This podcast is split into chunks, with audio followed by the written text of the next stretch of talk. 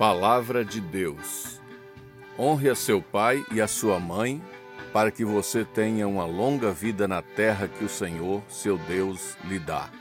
Êxodo 20, 12.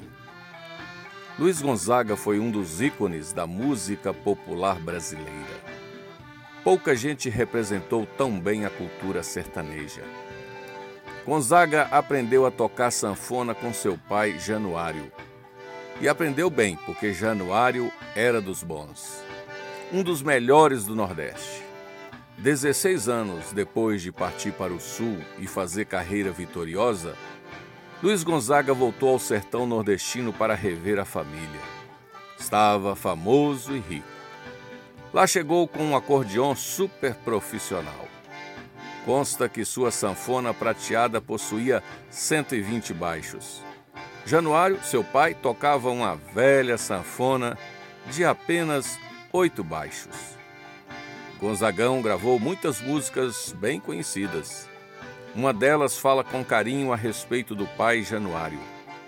Diz assim a música: Quando eu voltei lá do sertão, eu quis mangar de Januário com meu fole prateado. Só de baixo 120, botão preto, bem juntinho, como nego empareado.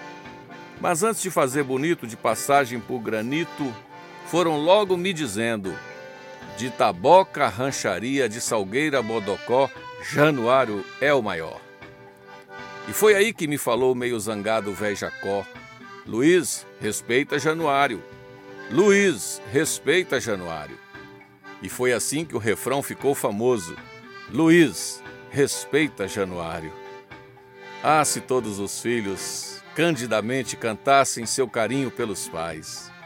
Luiz Gonzaga, o rei do Baião, sabia que naquelas paragens do sertão pernambucano, Januário era o rei. De pai para filho, a arte. Luiz Gonzaga, o artista. Mas que fique claro, Luiz respeita Januário, pois isso é bom e agradável a Deus. Quer viver dignamente? Honre aos pais. Quer ter longa vida nesta terra? Respeite os pais. Quer ser fiel a Deus? Ame os pais.